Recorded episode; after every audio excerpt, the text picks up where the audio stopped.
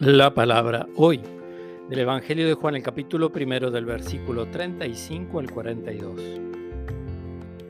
Estaba Juan Bautista con dos de sus discípulos y mirando a Jesús que pasaba dijo, Este es el Cordero de Dios.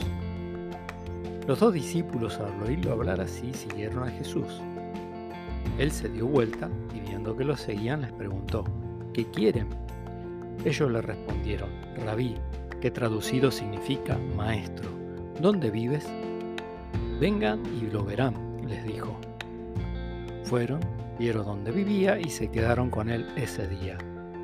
Era alrededor de las cuatro de la tarde. Uno de los dos que oyeron las palabras de Juan y siguieron a Jesús era Andrés, el hermano de Simón Pedro. El primero que lo encontró fue a su hermano Simón y le dijo, Hemos encontrado al Mesías, traducido significa Cristo. Entonces lo llevó donde estaba Jesús. Jesús lo miró y le dijo, Tú eres Simón, hijo de Juan, tú te llamarás Cefas, que traducido significa Pedro. Palabra del Señor.